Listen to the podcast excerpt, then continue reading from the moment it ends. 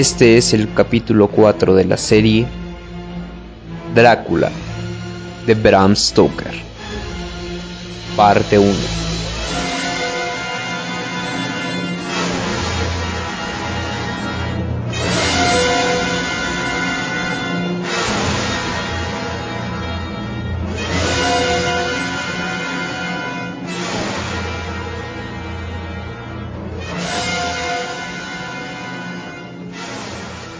Recorte del Daily Graft.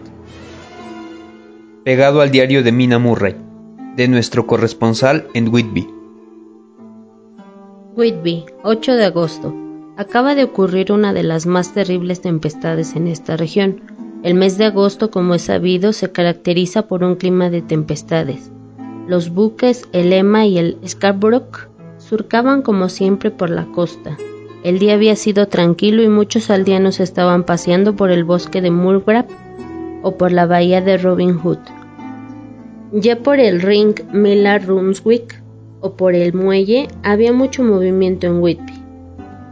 El tiempo magnífico duró hasta el atardecer, cuando algunos de los antiguos habitantes del lugar, que suben al cementerio para vigilar el mar, interesaron a los demás paseantes en unas nubes en forma de cola de gato, que se iban amontonando al noroeste. El viento en ese momento soplaba del sudoeste, que según el barómetro equivale a número 2 brisa ligera. El guardacostas redactó su informe y un viejo pescador que desde hace más de 50 años vigilaba los signos que presagian el cambio del tiempo, anunció que iba a estallar una repentina tempestad. Ello no obstante, la puesta de sol fue magnífica, iluminando las enormes nubes y ofreciendo un espectáculo admirable a cuantos se paseaban por el viejo cementerio.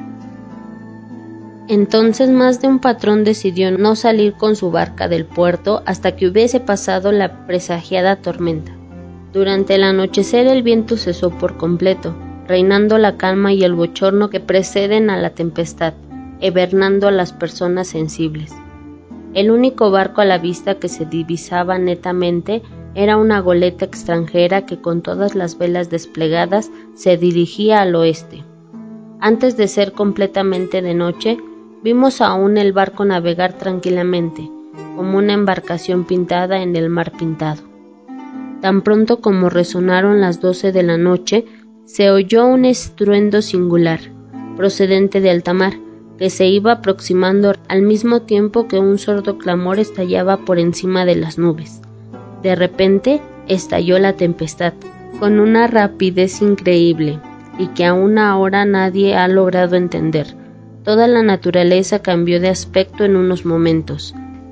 El viento atronaba el espacio, soplando con tanta violencia que los hombres más robustos difícilmente podían desafiarle. Pronto hubo necesidad de dispersar a la muchedumbre, que hasta entonces se había obstinado en permanecer en el muelle puesto que el peligro crecía por momentos. Para que todo resultase más siniestro aún, grandes masas de espuma eran proyectadas hacia el interior de la comarca, y las nubes blancas, cargadas de humedad, parecían fantasmas helados, que envolvían a la gente de manera tan desagradable que solo se necesitaba un pequeño esfuerzo imaginativo para tomarlas por los marinos muertos en alta mar que deseaban tocar con sus manos muertas a los seres vivos, y más de uno se estremeció al verse envuelto por la bruma. El paisaje, visto a través de la sucesión de relámpagos, ofrecía aspecto de una grandeza impresionante. El mar elevándose en altas montañas con el oleaje arrojaba al cielo gigantescos manantiales de espuma blanca que el vendaval parecía arrebatar una barca de pesca, un botecito, con solo una raquítica vela. No sabía cómo ni a dónde dirigirse para guarecerse. De vez en cuando aparecían sobre la cresta de las olas las blancas alas de un ave marina, desorientada por la tormenta. Sobre la cima del acantilado del este, el nuevo reflector iba a ser utilizado por primera vez.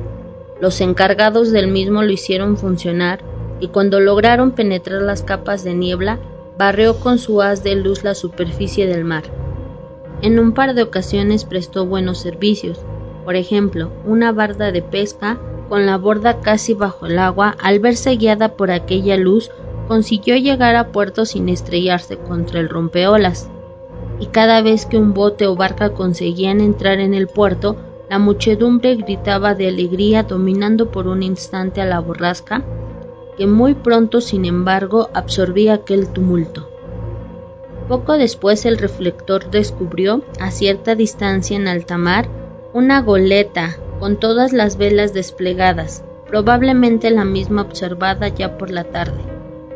Había marea alta, mas las olas ascendían a tanta altura que al descender dejaban ver el fondo del mar. La goleta avanzaba con todo el velamen desplegado y con tanta velocidad que, como comentó un viejo lobo de mar, llegaría a alguna parte aunque fuese al infierno. Empujadas hacia la orilla se acumularon nuevas capas de niebla, más espesas que las anteriores, como si quisieran separar el puerto del mundo entero, sin dejarle a la gente más que el sentido del oído.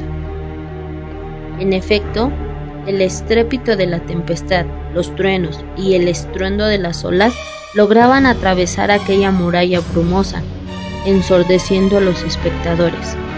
El haz de rayos del proyector estaba fijo en la entrada del puerto, exactamente sobre la mole este, donde seguramente debía producirse el choque. Todo el mundo reprimiera la respiración. De repente, el viento giró al nordeste y disipó la niebla.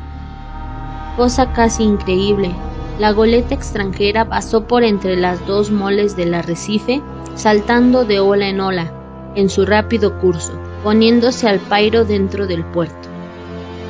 En su entrada, fue seguida por las luces del proyector. ¿Y cuál no sería el horror de la multitud cuando atado a la rueda del timón se divisó un cadáver con la cabeza colgante, oscilando de un lado a otro según el movimiento de la embarcación? Y sobre el puente no se veía ninguna otra forma humana. Un grito inmenso de terror se escapó de todos los labios cuando la gente comprendió que la goleta acababa de entrar en el puerto por milagro ¿Era la mano de un muerto la que giraba el timón? Naturalmente todo esto sucedió en menos tiempo del necesario para contarlo. La goleta no se detuvo, sino que siguió su carrera hasta embarcar en un banco de arena y grava, acumulado por las mareas y las tempestades, cerca de la escollera que termina bajo el acantilado, escollera que en el país llaman Tail Hill Pier. El choque fue considerable, los mástiles y el cordelaje cedieron, y cosa inesperada, tan pronto como la proa de la goleta tocó la arena, surgió de la cala un perrazo enorme, que saltó sobre el puente, como impulsado por el choque y se precipitó a la orilla, dirigiéndose a toda velocidad hacia lo alto del acantilado, donde se halla el cementerio acantilado tan escarpado que algunas losas sepulcrales están sostenidas en parte en el vacío por el desgaste lento de las rocas. Desapareció en la noche que parecía aún más negra más allá de la luz del reflector. El azar quiso que no hubiera nadie en aquellos instantes en la escollera, ya que todos los habitantes del contorno estaban acostados o en las alturas que circundan el puerto. Inmediatamente el guardacostas corrió hacia allí, siendo el primero en subir a bordo. Los encargados del proyector, tras haber iluminado unos segundos la entrada del puerto sin divisar nada insólito, asentaron el haz de rayos sobre el naufragio, de manera definitiva. Entonces todos vimos al guardacostas correr hacia popa, inclinarse hacia el timón para examinarlo y retroceder al momento como asaltado por una irresistible emoción. Esto excitó la curiosidad general, siendo numerosos los que deseando acercarse también a la goleta encallada, echaron a correr hacia allí. Este humilde corresponsal fue uno de los primeros que bajando por el acantilado llegó a la escollera. A mí, sin embargo, en mi calidad de periodista, me permitieron subir hasta el puente y compartí junto con algunas otras personas el triste privilegio de contemplar de cerca el cadáver atado a la rueda del gobernalle. El movimiento de sorpresa y de terror del guardacostas era comprensible. El marinero estaba atado por una cuerda a la rueda, con las manos amarradas una sobre otra.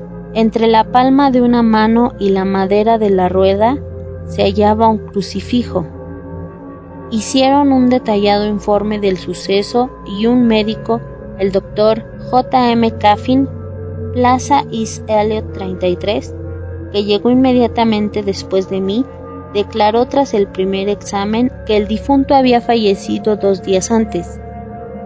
En un bolsillo encontraron una botella cuidadosamente tapada, que solo contenía un rollo de hojas de papel en las que, como se averiguó acto seguido, se consignaba simplemente un complemento del diario de a bordo. Según el guardacostas, el marinero debió atarse las manos él mismo, estrechando los nudos con la ayuda de los dientes. El hecho de que el guardacostas fuese el primero en subir a bordo habría podido dar lugar a ciertas complicaciones delante de un tribunal marítimo, puesto que los guardacostas no pueden socorrer nunca a un navío en apuros, en tanto pueda hacerlo otro ciudadano cualquiera.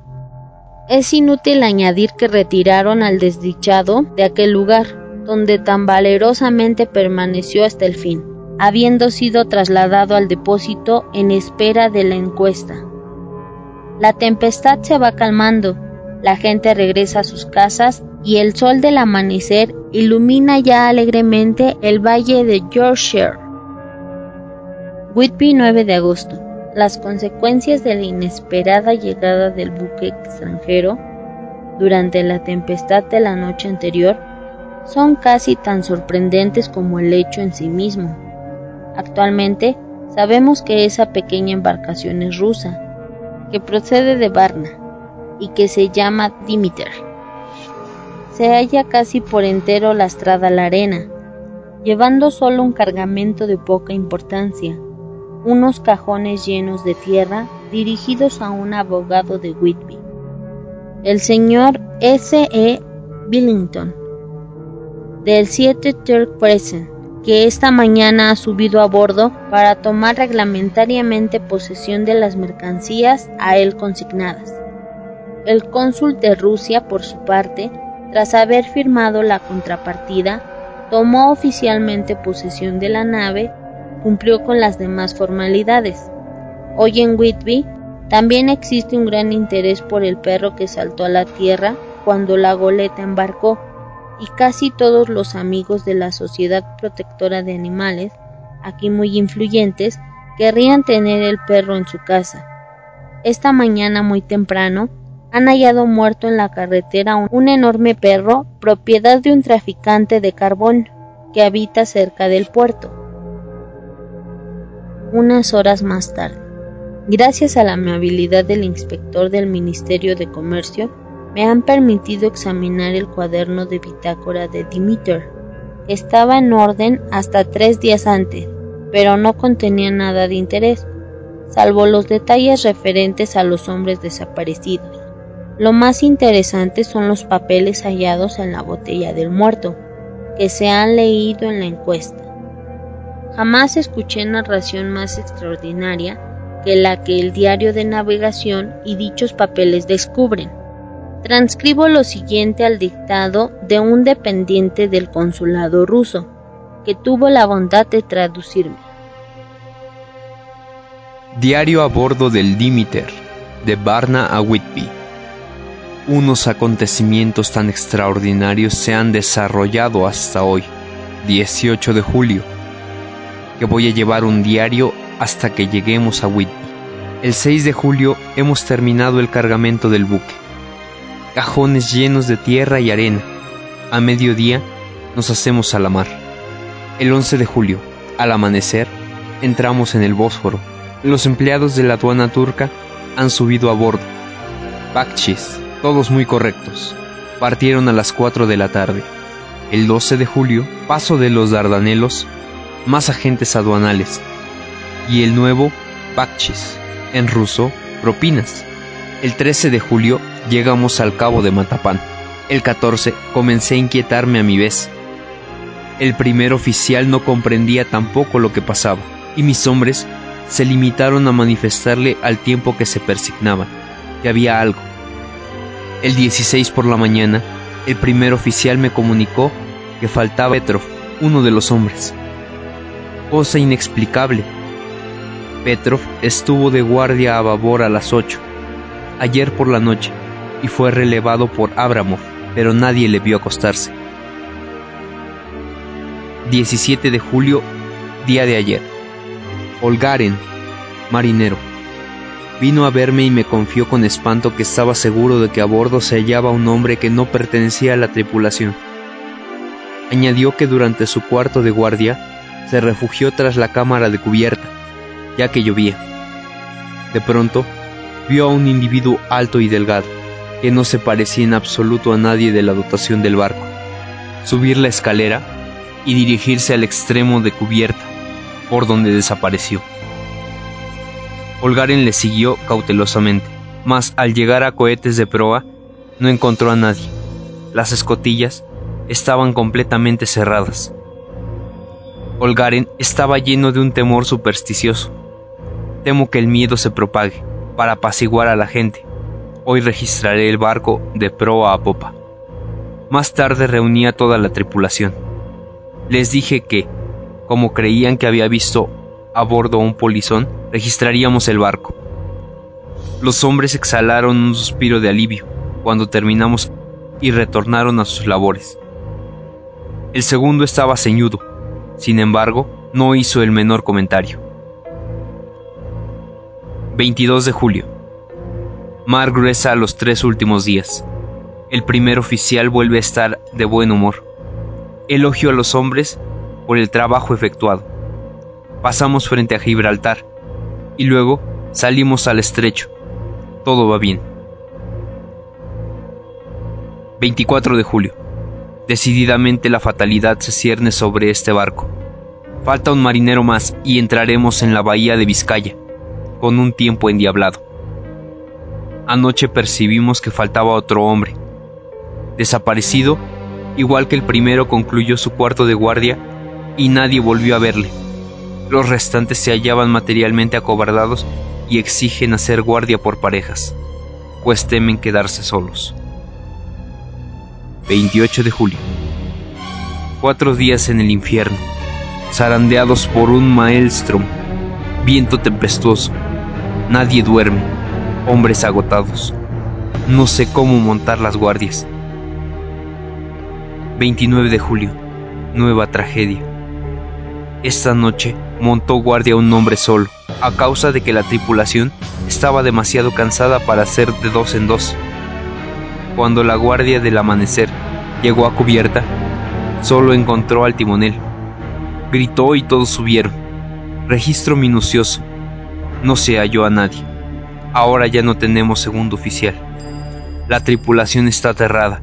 El primer oficial y yo hemos convenido en ir armados a partir de ahora. 30 de julio. Última noche sin duda. Nos alegramos al aproximarnos a las costas de Inglaterra. Tiempo espléndido. Fuego de velamen. Me retiré rendido. Dormí profundamente. El segundo me despertó diciéndome que el hombre de guardia y el timonel habían desaparecido. Solo quedamos el primer oficial, dos marineros y yo. Primero de agosto. Dos días de neblina sin ver una vela. Creí que al penetrar en el Canal de la Mancha podría señalar pidiendo socorro o entrar en algún puerto. No teniendo hombres para los trabajos más necesarios, me veo obligado a navegar viento en popa. No me atrevo a amainar las velas, puesto que podríamos volver a izarlas.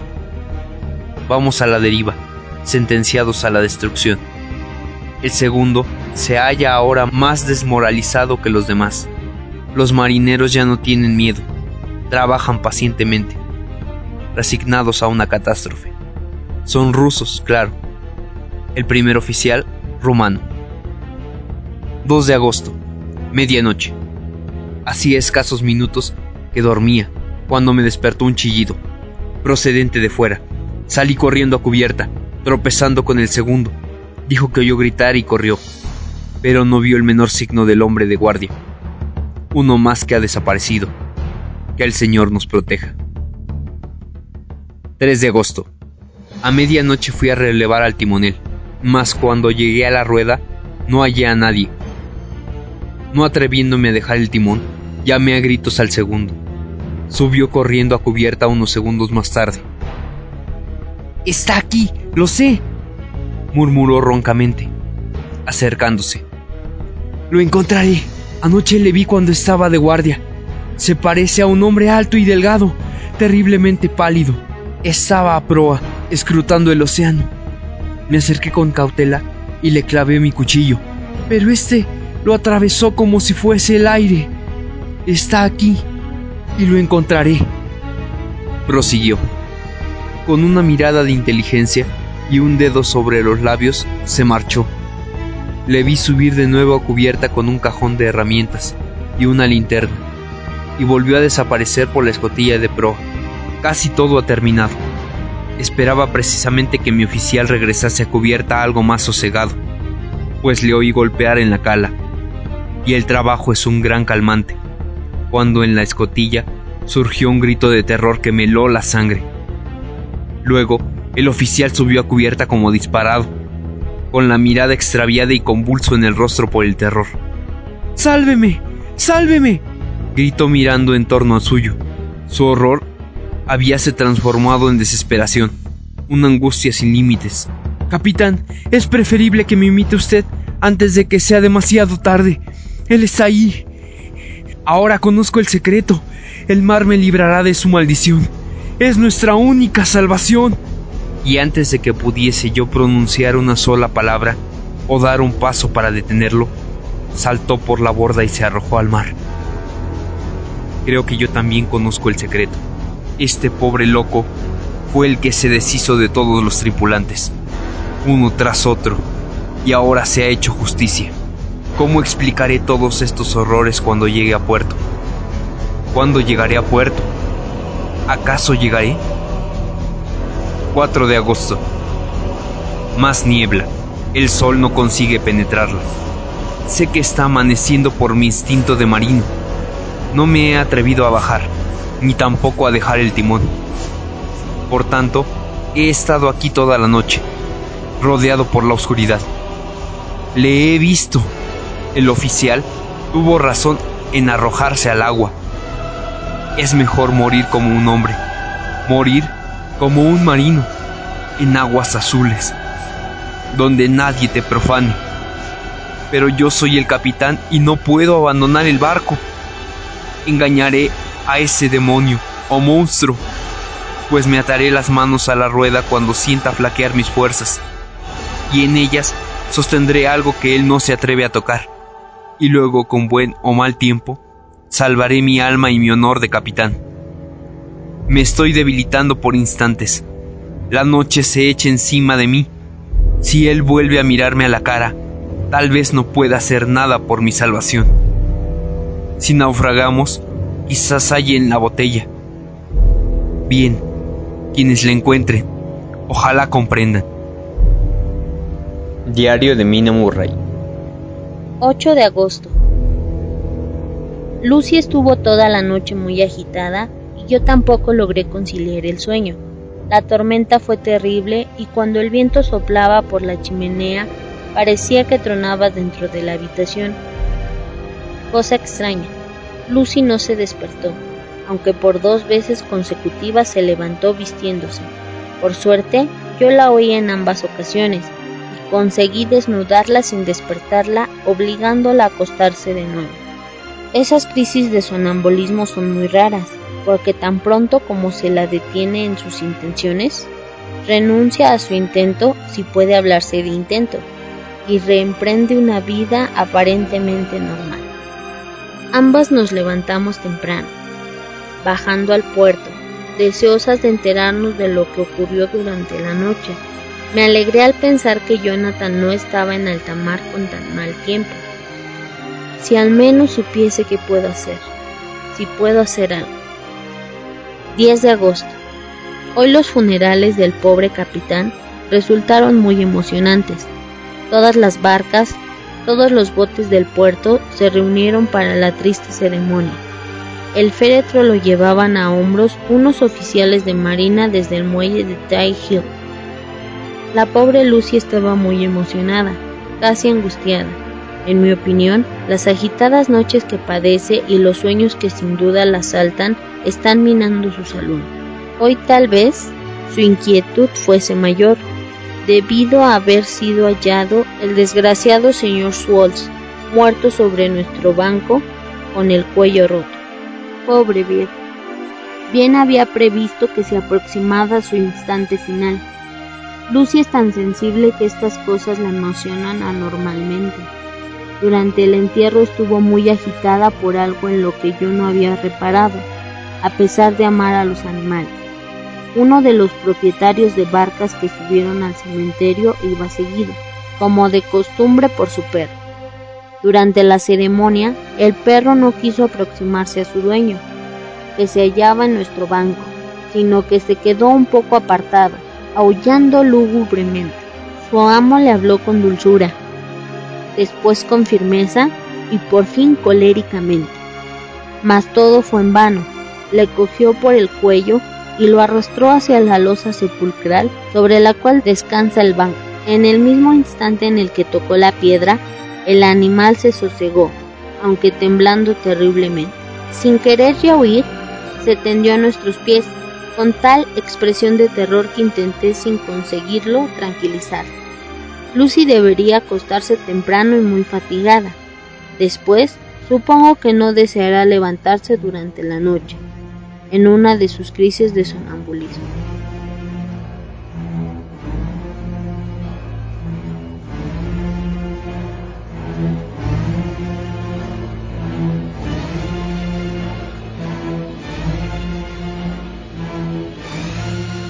Este fue el capítulo cuarto, parte 1 de la serie Drácula de Bram Stoker.